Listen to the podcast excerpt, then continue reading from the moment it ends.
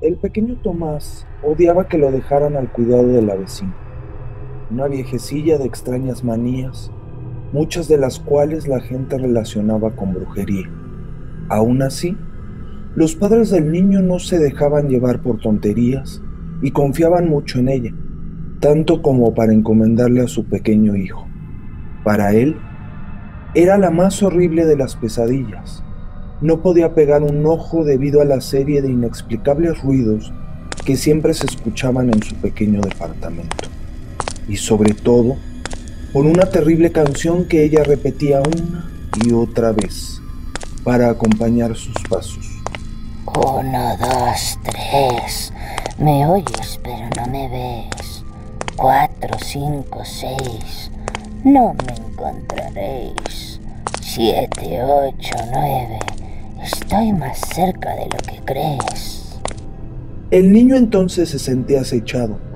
Buscaba alrededor, vigilaba cada rincón. Quería esconderse, pero le era prácticamente imposible, pues es bien sabido por todos que debajo de la cama o el armario están los monstruos, y esos eran los mejores escondites.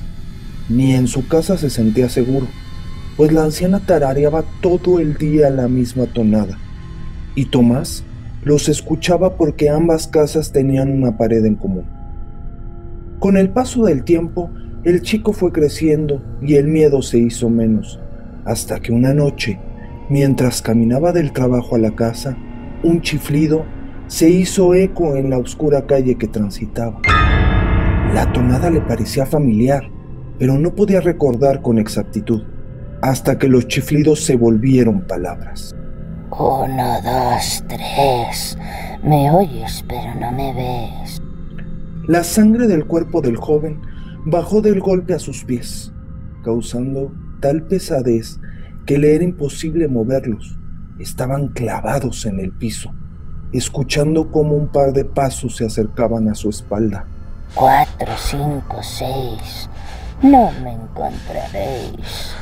El mismo terror que lo paralizaba le dio entonces impulso para salir corriendo, casi volando hasta llegar a su casa. Ahí, un ataque de risa lo invadió. Se sintió un poco tonto al huir de los recuerdos de su niñez. Así que, después de tomar aire, siguió con su rutina, escuchando primero los mensajes de su contestadora.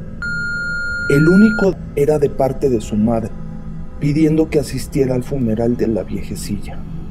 En ese momento no pudo detener los escalofríos que subían, electrizando a la vez todo su cuerpo y erizándole los pelos al escuchar nuevamente. Siete, ocho, nueve, estoy más cerca de lo que crees. ¿Te ha pasado a ti?